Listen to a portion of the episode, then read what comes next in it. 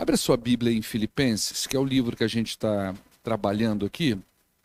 É... Nós vamos ler os versos 10 e 11.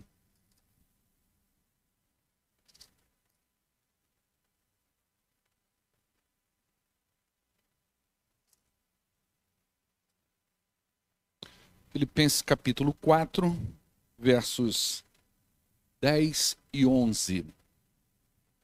A palavra de Deus diz assim: Alegro-me grandemente no Senhor, porque finalmente vocês renovaram o seu interesse por mim.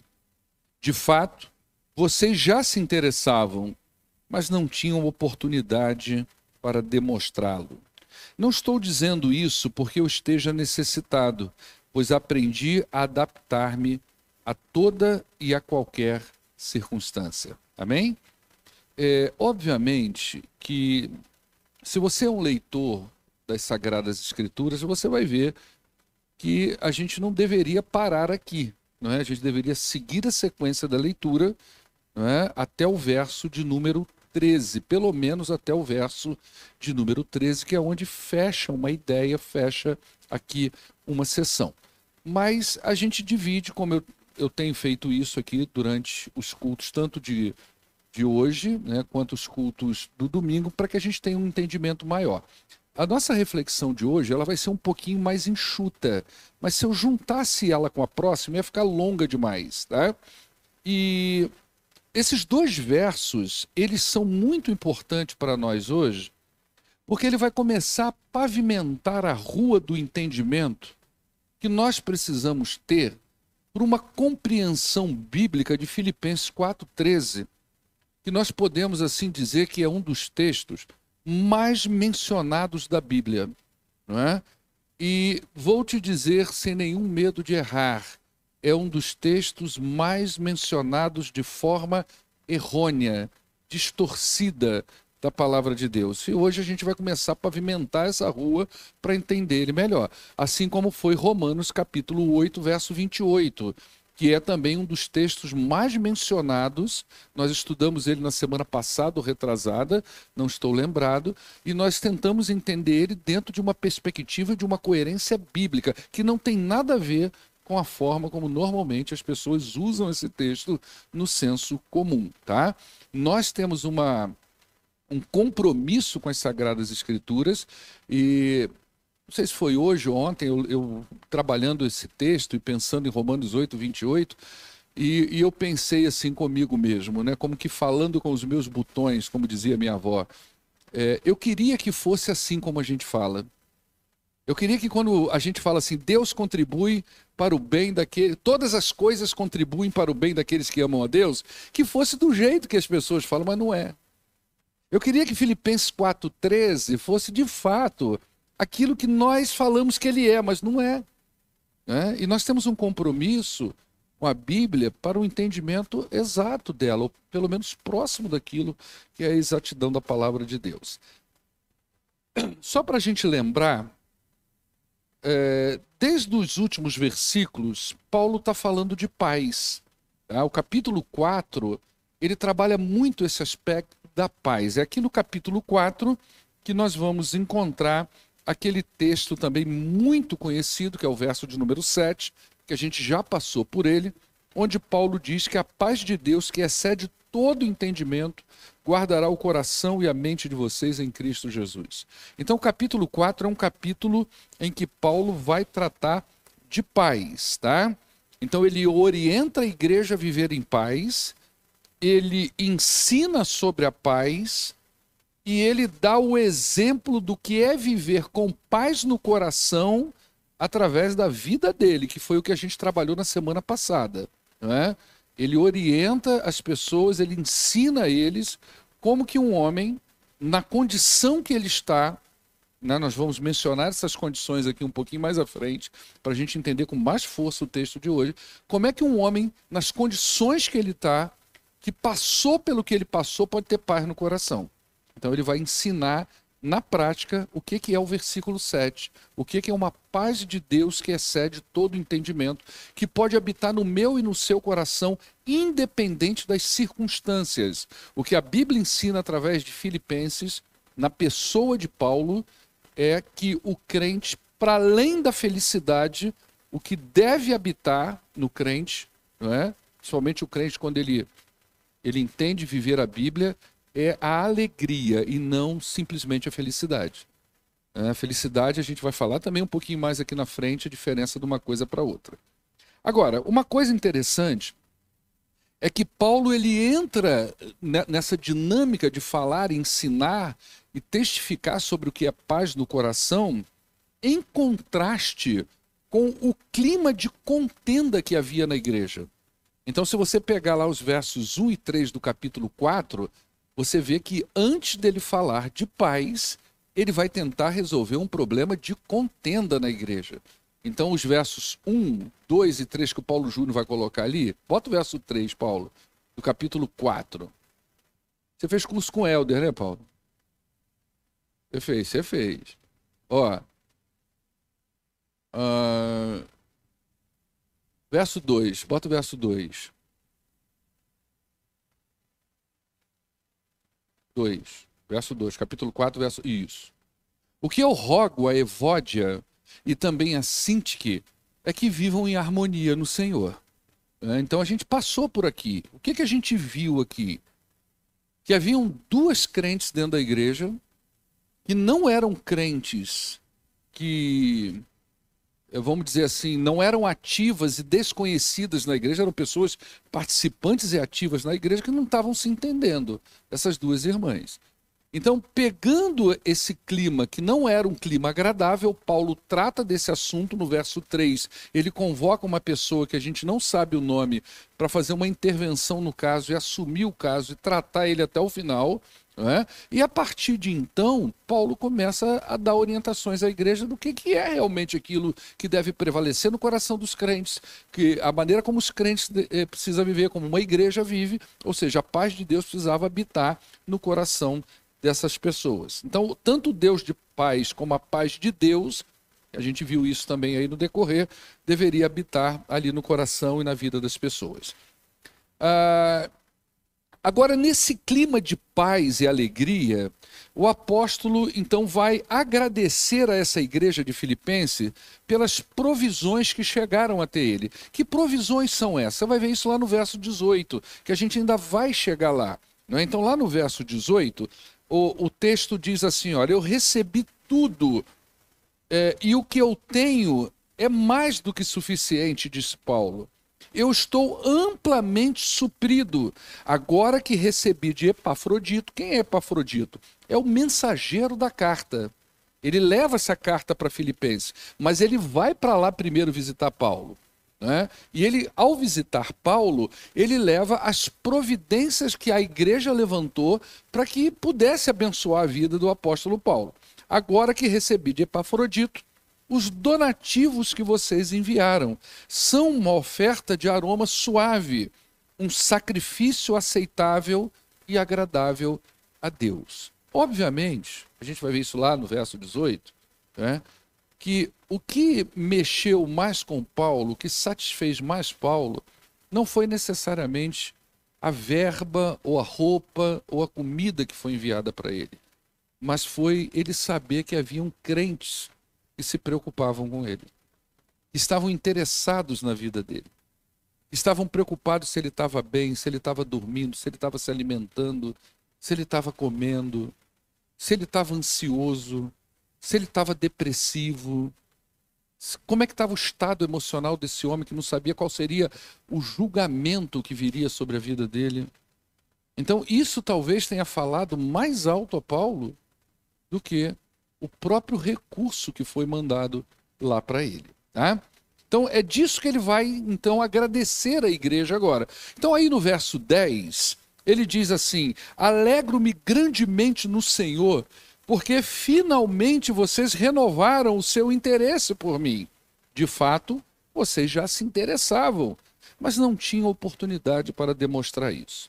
Para a gente entender a intensidade e a representação dessa alegria de Paulo, a gente precisa relembrar um pouco da situação dele no momento dessa escrita, assim como tudo que ele passou para chegar onde ele está. Isso tem um peso muito forte na vida de Paulo agora. Eu imagino que quando é, ele soube da presença desse homem, Epafrodito, né, e ele recebeu esse homem, eu tenho certeza que aquilo balançou a estrutura dele. Né? É, provavelmente ele teve um, uma reanimação muito grande. O que acontece aqui é que Paulo está preso em Roma, como a gente já falou desde o início dessa carta. Ele está acorrentado a um guarda pretoriano. É o guarda, são guardas de elite é, do Império Romano. Ele está numa prisão casa. E ele está ali aguardando um julgamento. Ele não sabe se ele vai sair dali. Ele não sabe o que, que vai acontecer a partir do momento em que o imperador bateu o martelo sobre a sentença dele. A vida dele está em jogo. Ele está impedido de circular e fazer aquilo que ele entende ser o seu ministério. Isso é horrível na vida de uma pessoa. Quando ela entende um ministério, quando ela entende o chamado dela, seja o pastor, seja um líder da igreja, seja um membro da igreja, porque nós acreditamos que todas as pessoas, elas têm um chamado de Deus, não importa. Mas quando ela é impedida de fazer aquilo para qual ela entendeu que Deus chamou ela para fazer, é assim que ele estava. Ele tinha um senso de propósito e chamado muito forte, mas ele estava preso. Ah, para piorar a situação, haviam alguns homens da própria igreja lá, ou das igrejas de Roma, porque existem teorias que Roma não tinha apenas uma igreja. Então, se você pensar numa, numa cidade que naquela época haviam pelo menos 500 mil pessoas, é possível que várias igrejas casas poderiam existir. Uh, vamos pensar assim: uma prova disso é a própria carta aos Hebreus. Ela é endereçada a uma comunidade uh, de crentes provenientes do judaísmo que estão lá em Roma. Né? Então, se discute até se, se estamos falando da mesma comunidade que recebeu essa carta é, que Paulo está se referindo aqui como igreja de Roma. Então, para piorar a situação dele, alguns crentes, alguns homens dessa igreja, por inveja, tá, difamavam a imagem do apóstolo Paulo uh, assassinavam o caráter dele. Eu, eu até ensinei isso aqui uma, em Filipenses mesmo, talvez há um mês atrás, na nossa sequência de cartas aos Filipenses, como que a raiz da amargura, quando ela vai sendo instalada no coração da pessoa, e aquilo vai crescendo e crescendo até o momento que ela faz aquilo que é de pior, ela se torna um assassino do caráter e da reputação do outro. Então aqui haviam justamente esses homens que, por inveja, começaram a levantar uma campanha de difamação a respeito do apóstolo Paulo. Ele chega a dizer que esses homens pregavam o evangelho hum, por inveja. E ele disse assim: mas que, que preguem, entendeu? Que preguem, né? falem mal de mim, não tem problema, mas que o evangelho tem que ser pregado. Né? Então, uma campanha dessa, dessa natureza estava em curso enquanto ele estava preso e não tinha condições nem de se defender perante a igreja. Você vai vendo a situação emocional desse cara. Né? Quando a igreja de Filipos percebeu essa situação, ela enviou providências para Paulo. Mas aquilo que deveria ser uma excelente recepção né? O Epafrodito chegou, chegou com os donativos, que coisa legal, que coisa boa. Falo, ele deve ter ficado muito feliz, mas o próprio Epafrodito adoeceu e quase morreu. Ali, sobre os cuidados do apóstolo Paulo, sobre a companhia do apóstolo Paulo. Ele chega a dizer isso, nós passamos por isso também aqui, falamos sobre esse adoecimento, adoecimento dele. Né? É, Poderíamos citar aqui, mas o tempo não vai nos permitir, obviamente, senão a gente ficaria aqui muito tempo, o percurso que ele teve até chegar a Roma. Como prisioneiro no navio, naufrágio, todo o processo que ele passou até chegar. E é nessa condição da vida dele que esse homem pega uma pena um pedaço de papiro, não é? ou um pergaminho, não sei como é que ele enviou isso para lá, e ele diz: Alegro-me grandemente no Senhor. Não parece uma demagogia isso? Ah, se a gente pegasse alguns trechos da, da, da, carta de Paulo aos Filipenses, se a gente estratificasse isso, tirasse extratos dessa carta e desse para uma pessoa ler, uma pessoa que não conhece o texto, e desse para ela ler, dificilmente ela associaria as falas do apóstolo Paulo a um prisioneiro. Ela ia dizer: esse cara deve estar num spa. Esse cara ele, ele deve estar num, numa praia, num hotel bacana, porque não é possível uma pessoa nessas condições pensar e sentir desta forma, não é? Uh, mas essas coisas acontecem na vida desse homem porque ele sempre teve muita certeza de que tudo estava debaixo da soberania de Deus. Que a maneira como ele chegou em Roma estava debaixo da soberania de Deus. A situação da vida dele, seja lá o que acontecesse ou não, ele mesmo já disse que morrer para ele é, é, é, lucro, não é? Viver, como é que é? Viver é lucro e morrer, morrer o quê? Glória?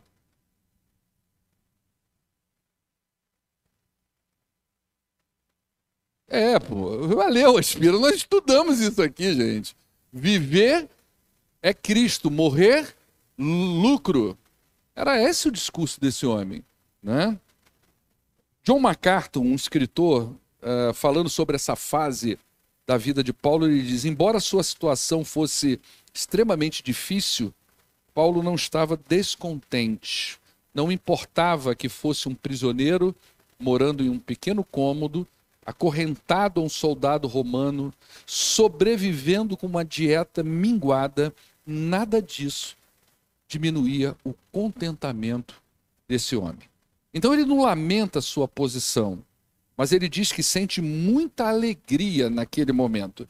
E a gente já falou aqui da diferença entre alegria e felicidade. A felicidade é aquilo que você sente pelas circunstâncias que você está vivendo. Então, se estiver tudo muito bem com você, você está feliz. Se as coisas estão dando certo na sua vida, você se sente feliz. Mas quando essas coisas que parecem organizadas e que estão tão legais para você, se de uma hora para outra essas coisas saem da sua vida, a única coisa que vai restar para você é a tristeza, é a amargura, é aquela, aquelas emoções que a gente chama de emoções negativas. É isso que vai restar para a sua vida. Isso é a felicidade é isso. Como a vida da gente muda o tempo todo, como as circunstâncias da vida mudam o tempo todo, dificilmente uma, uma pessoa consegue permanecer com a felicidade durante muito tempo. Até porque felicidade depende de muita coisa, não só da gente. Hoje mesmo eu falava com minha mãe via WhatsApp vídeo, né? E eu falava para ela sobre o meu relacionamento com a minha esposa e com a minha família. Eu falei assim, nós somos muito felizes. A gente não tem nenhum problema interno. Aí eu ainda falei para ela assim, eu não sei quando os meus filhos começam a crescer, se eles vão se tornar o problema. Acabou a alegria, né? a felicidade. Né? Porque aí vem é o namoro, é a vida, enfim. Mas nós não temos nada disso. Agora, a alegria é diferente. A alegria é uma coisa espiritual. Ela vem do Senhor. Quando a nossa vida está fundamentada e segura na soberania de Deus, na certeza certeza de que Deus está no controle de todas as coisas. Então, a, as circunstâncias da vida sempre mudam, mas o Senhor e as suas intenções e os seus propósitos sempre permanecem firmes. Então, quando o crente ele tem a vida dele muito sedimentada, muito embasada, muito segura nas mãos do Senhor, ele sabe que Deus nunca mudará. Então a sua alegria também não vai sair. As circunstâncias podem provocar momentos de tristeza na vida da pessoa. E provoca. Mas lá no fundo do coração do crente, ele sabe que um dia todo esse sofrimento vai passar e o que o espera é a glória do seu Senhor. Essa é a base da alegria de Paulo, essa é a base da alegria do salvo, não é? O Deus imutável. O Senhor é sempre firme, como uma rocha, e os seus planos eternos nunca mudarão. Então a alegria que Paulo sente, ela vem do alto, do trono da graça do Altíssimo. Por isso que mesmo nas circunstâncias dele, ele vai dizer, eu sinto uma alegria muito grande. Quando ele desejou ir para Roma, por exemplo, Paulo tinha planos no coração que, que ele queria fazer quando ele pensava em ir para Roma? Ele pensava assim, presta atenção, olha o que, que Paulo pensava. Poxa, lá em Roma eu não conheço essa cidade. Eu sou um cidadão romano, mas eu não conheço. Tá? Isso acontecia muito no mundo antigo, tá, gente? É diferente de hoje, que, por exemplo, você está é, tá aqui no Brasil, mas os seus pais são de outro país e tal. Você pode juntar um dinheirinho, pegar um avião e ir lá e conhecer o seu país. Mas naquela época não era assim. Paulo nunca tinha ido a Roma, ele não conhecia Roma. E ele tinha do, dois objetivos. A gente vê isso lá na carta aos Romanos, não em Filipenses, tá? A gente estudou isso lá em Romanos. Quais eram os objetivos de Paulo? Primeiro, conhecer a cidade, os crentes, a igreja de lá.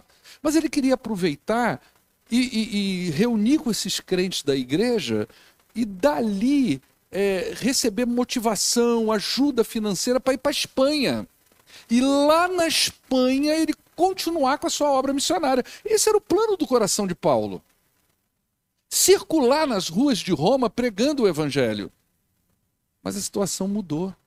E ele entra como um prisioneiro. Ele entra como encarcerado. Ele não sabe nem se ele vai sair de lá vivo. Imagina ir para a Espanha. Né? E a alegria de Paulo, então, não muda ele talvez não tenha conseguido fazer da forma como ele conseguiu, mas o evangelho, a partir da palavra de Paulo preso, como a gente falou aqui no início da carta de Filipenses, alcançou lugares dentro do palácio, dentro do império, que eu não sei se alcançaria se ele fosse um homem liberto. Porque a igreja de Paulo era todo dia um visitante, todo dia uma pessoa diferente, um guarda, e esses guardas iam lá para o centro do império, porque eles eram guardas pretorianos, guardas palacianos. Então eles iam para o centro do império. E chegava lá, eles falavam das coisas que Paulo dizia para eles. Então Paulo vai terminar essa carta citando pessoas da casa de César que se converteram ao Senhor. Olha só como que Deus faz as coisas. E isso dava alegria para ele, não é? Porque o foco estava justamente no agir de Deus. Por isso ele diz que de uma alegria que é grandiosa, a qual foi e, e, estava no coração dele. A pergunta é: qual foi o gatilho dessa alegria? Ele vai dizer aí: porque finalmente vocês renovaram seu interesse por mim. Deus supriu as necessidades de Paulo por intermédio da igreja. Essa é uma mensagem de encorajamento a todas as pessoas que servem ao Senhor no ministério da palavra, missões e tantos outro, tantas outras pessoas que dependem exclusivamente do ministério da palavra para viver, para ter o seu sustento. Isso aqui é uma palavra de encorajamento. Sabe por quê? O que que Paulo está dizendo assim? Ele olha para Epafrodito e pensa: Nosso Deus, vocês se lembraram de mim? Ele tem uma alegria com a igreja? Tem, bacana, mas a alegria maior dele, sabe o que é? Saber que quem lembrou dele foi o Senhor. O Senhor se lembrou dele. O Senhor se interessou pela vida dele. O Senhor estava no controle da vida dele, não é? Então Deus não deixa faltar recursos. Esses recursos eles podem não vir em forma de luxo, mas eles vêm. É? Então Paulo sabia que por trás da atitude dos filipenses estava uma providência que era divina. Então Deus ele providencia e quando Deus quer agir ele usa quem? A sua igreja. É assim que funciona. Quando Deus quer agir no mundo, ele usa a sua igreja. Quando Deus quer agir nos campos missionários, ele usa a sua igreja. Quando Deus quer consolar, quando Deus quer amar, quando Deus quer abraçar, quando Deus quer dar providência aos seus líderes, ele usa a igreja. Não vai vir anjo do céu, não era anjo que tinha que visitar Paulo na cadeia, era a igreja. Não é? Então, tanto era um privilégio para Paulo ser servido pelo Senhor, quanto para a própria igreja de Filipenses servir ao Senhor. Veja bem, irmãos, de várias igrejas que Paulo visitou, nós estamos falando do que esta igreja fez. A gente não está falando de Corinto aqui. A gente não está falando de Éfeso. A gente não está falando de tantas outras igrejas que esse homem visitou que talvez você nem saiba, nem eu, porque não entrou nas escrituras sagradas. Nós estamos falando daquela que foi usada por Deus para suprir as necessidades dele. Não é? Então, essa carta foi escrita possivelmente dez anos depois que Paulo esteve com eles. E eles se lembraram de Paulo. Não é? Por razões que nós não sabemos, essa igreja não conseguiu acompanhar e ajudar Paulo em tudo. Talvez por situação financeira. Tem comentaristas que dizem que talvez as ajudas não, não chegavam a Paulo por questões políticas. Então, a gente não sabe as razões, por que, que eles, Paulo diz assim, é, vocês, poxa, que legal que vocês renovaram o interesse por mim. Não que vocês não estivessem isso, mas vocês não tiveram oportunidade de cumprir aquilo que já está no coração de vocês. Ou seja, alguma coisa impediu que durante todo esse percurso dos 10 anos, essa igreja fosse mais presente na vida dele. Não é? Mas Paulo sabia que havia o interesse deles, havia o gosto deles, mas alguma coisa havia impedido que essa igreja os abençoasse, o abençoasse. Né? Mas agora, quando ele mais precisa, essas pessoas foram até ele. Né? Por isso ele diz: de fato, vocês já se interessavam, mas não tinham oportunidade para demonstrar. Então você, você vai imaginando aí a alegria desse homem quando ele abraçou Epafrodito. Quando ele viu que estava ali alguém que ia orar pela vida dele, alguém que ia contar as alegrias do Senhor, alguém que ia falar sobre o progresso da igreja. É, Paulo chega a dizer assim: Olha, eu tô, eu tô feliz que você me trouxe aqui dinheiro para me ajudar a pagar o aluguel dessa casa. Eu tô feliz que você me trouxe aqui uma roupa nova, um, uma comida, um, uma medicação. Eu tô feliz por isso. Não, é? não porque eu necessitava dessas coisas. Porque mais importante do que isso é como se Paulo estivesse dizendo: foi a sua presença aqui, orando pela minha vida, sustentando uh, o meu emocional, sustentando, se preocupando comigo, interessado pelas circunstâncias da minha história. Isso foi muito bom para a vida. Ele sentiu uma alegria muito grande.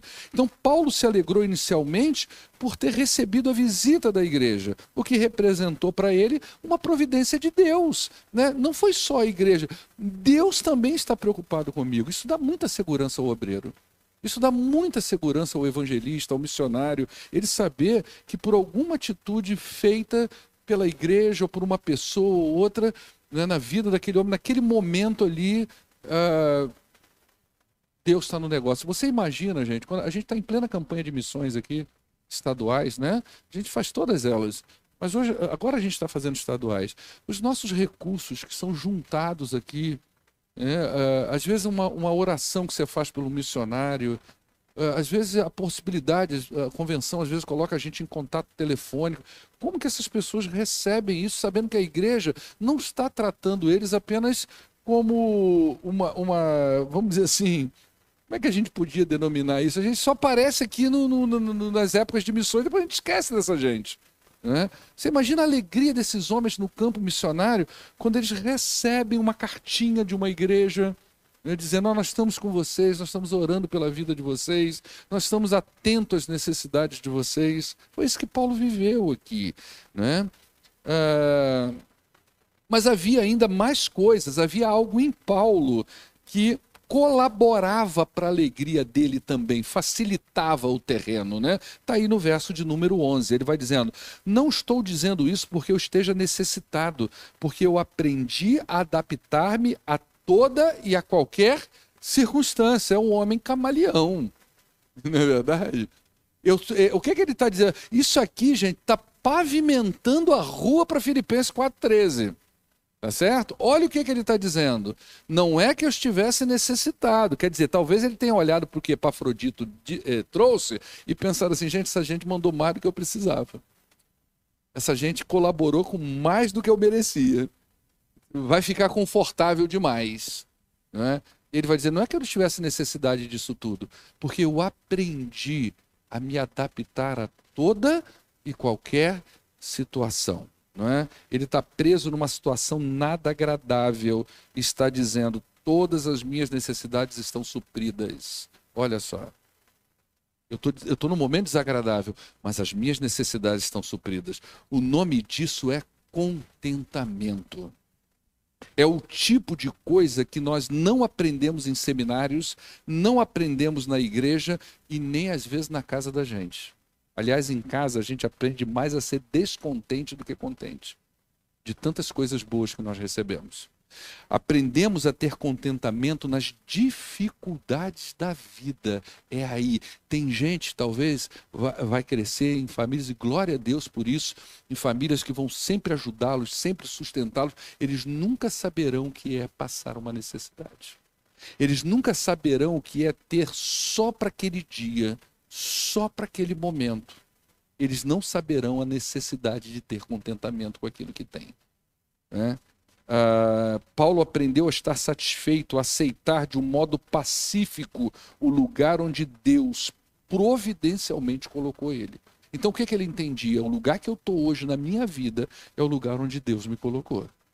E se ele está aqui, se, se, esse é o lugar que Deus me colocou, é aqui que ele vai providenciar. Gente, presta atenção numa coisa. Você lembra de Abraão? Abraão, Deus falou para ele: Olha, fica aqui, arma tua tenda aqui. Né? Ele armou o barraquinho dele lá. Bateu aquela fome na hora do almoço. Ele olhou para um lado, olhou para o outro. O que, que ele viu? Pedra e areia. Levantou os olhos, viu o Egito lá na frente.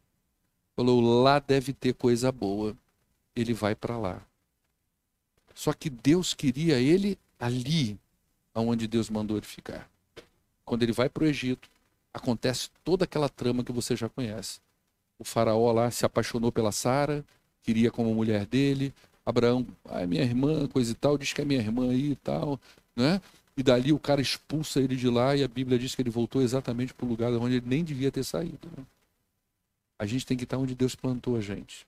Isso pode ser um lugar físico, tá certo? Aqui nós estamos falando um lugar físico, mas nem sempre o lugar é físico, é simbólico. É esse momento da vida que você está. É essa situação que você está vivendo hoje na sua vida. É nesse lugar simbólico que nós tentamos sair o tempo todo dele, porque ele é doído, ele é sofrido, ele é difícil. É nesse lugar que Deus quer mostrar a providência dele. É nesse lugar que Deus quer chegar com um abraço, com a oração, com a providência, com o sustento, e nós queremos sair dele o tempo todo. É? Uh, um comentarista, ao falar desse texto, ele diz que a palavra contente né, se referia a um país que tinha tudo que necessitava para ser autossuficiente. Nesse país havia recursos naturais, todos os produtos que os moradores precisavam para viver, eles não precisavam importar nada de outros lugares. Então, quem morava lá era contente, porque tinha tudo. Né? Paulo não está dizendo que ele era autossuficiente quando ele diz que ele está. Né, ele não, ele não, não precisa de nada, ele não está falando como uma pessoa autossuficiente, mas ele está falando que as suas necessidades estavam satisfeitas no Senhor. Esse é o homem que vai dizer: Eu escrevo para vocês com muita alegria no coração. O que, que a gente aprende? Aprende com isso aqui nessa noite? Tá? O que a gente aprende com tudo isso? Eu já falei aqui em outras oportunidades que o nosso conceito de necessidade ampliou demais. Né? É, quem já viveu com pouco sabe que a gente não precisa de muito para viver. Né? Mas, infelizmente, o consumismo empurrou na gente muitas necessidades muitas necessidades. E quando uma dessas necessidades, entre aspas, nos faltam, coisas que nós elegemos como prioritárias e necessárias, quando elas nos faltam, uh, logo nós nos atiramos aos pés de Deus, cobrando dele aquilo que ele não nos prometeu. Por isso que se usa Filipenses 4,13 de forma errada. É quando nós começamos a exigir de Deus aquilo que Ele não prometeu para gente. porque nós elegemos coisas que são necessárias. Já falei isso aqui uma vez. É, eu sou da época, sou da década de 70, eu nasci em 1970. Meu filho diz que eu sou da década de 80. Né? Mas tudo bem, não importa. Né? É, eu me lembro, já falei isso aqui, eu me lembro, talvez você não se lembre disso, a primeira propaganda de telefone celular na televisão brasileira. Vocês se lembram disso? Não era uma propaganda de telefone celular. Era uma propaganda de um prêmio que você a pessoa ganhava quando ela comprava uma determinada margarina. E aí o entrevistador perguntava a cada uma daquelas pessoas: "O que que você faria com o dinheiro do prêmio?" Aí um deles falava assim: "Eu compraria um telefone celular." Ninguém nem sabia o que era aquilo. Eu fui comprar para o meu patrão por 5 mil reais um telefone analógico que só pegava em lugares específicos do Rio de Janeiro há muitos anos atrás. A primeira vez que eu meti a mão num telefone celular e fui fazer uma ligação, eu estava numa reunião para trabalhar na Fórmula Indy no Rio de Janeiro. O cara, eu falei, eu preciso ligar para casa. O cara falou assim: liga do meu celular, o, o aquele que a gente patrocinava lá, lá do sul. É, eu meti a mão no telefone e falei assim, mas não dá linha. Falei, mas não tem linha mesmo, não, é só discar que vai dar certo. É. Hoje, eu saio de casa no meio do caminho e me lembro, esqueci meu celular, não posso viver sem ele. Nunca tive isso. Entende? Paulo não tinha nada de fato. Ele não era dono de nada. Naquele momento, ele não era dono nem da sua própria vida, mas ele se alegrava por ter tudo da parte de Deus. E nós temos. Talvez os crentes devessem se satisfazer um pouco mais com o seu Deus do que com as coisas que nós reivindicamos de Deus. A maior alegria, creio eu, de Deus para com seus filhos é quando nós aprendemos a nos satisfazer com Ele, quando nós é, entendemos a autossuficiência, ou melhor, a suficiência de Cristo em nós. Muitas coisas vão faltar para a gente na vida. Para uns vai faltar trabalho, para uns vai faltar recursos, para outros vai faltar saúde, para outros vai faltar família, para outros vai faltar X ou Y, muitas coisas vão faltar e bem-aventurados são aqueles que passarem pela vida sem falta desse, dessa natureza. Mas uma coisa, uma promessa que nós temos nas Escrituras é que aquele que entregou a sua vida a Cristo nunca vai faltar a providência de Deus para a vida dele. Isso é fundamental para nós. A presença de Deus é a fonte da nossa alegria. Deus conhece as nossas necessidades, que às vezes são de coisas, mas por vezes não são de coisas. É necessidade de oração, é a necessidade do carinho, é a necessidade do encorajamento, é a necessidade da exortação. E bom seria se nós construíssemos uma comunidade onde nós pudéssemos exercer isso uns com os outros. Porque nem sempre é o pastor que vai encorajar o Lucas Lomelino no ministério dele, mas às vezes é o Wesley que vai encorajar ele. Às vezes, não é o pastor ou a irmã Marina que vai encorajar a Camila, que está começando na fé, que trouxe o seu marido, que já está atuando. Às vezes, não é. É a Viviane, que já é crente de 300 anos. 300 anos? Já está 300 anos na igreja. É assim. Nem sempre é o pastor ou a irmã Marina que vai orar pelo Marcelo, mas é aquele homem de Deus que está ali, ó, que é um líder de oração nato. Ele é mais do que um líder de oração, ele é um homem de oração que Deus levantou para isso. Ele vai ter um dia que ele não vai ser líder de oração, mas sempre o ministério vai estar na vida dele, porque é isso que ele é. Essa é a vida. Nem sempre é o pastor que vai falar de Jesus para o filho da Lúcia, mas é o Antônio que tem sobre ele essa, essa palavra poderosa do evangelismo. Isso é igreja. É um trabalhando com o outro, exortando o outro, encorajando o outro, orando pelo outro. É assim. Para suprir essas necessidades, então Deus usa a igreja. E como eu disse, não é necessariamente o pastor.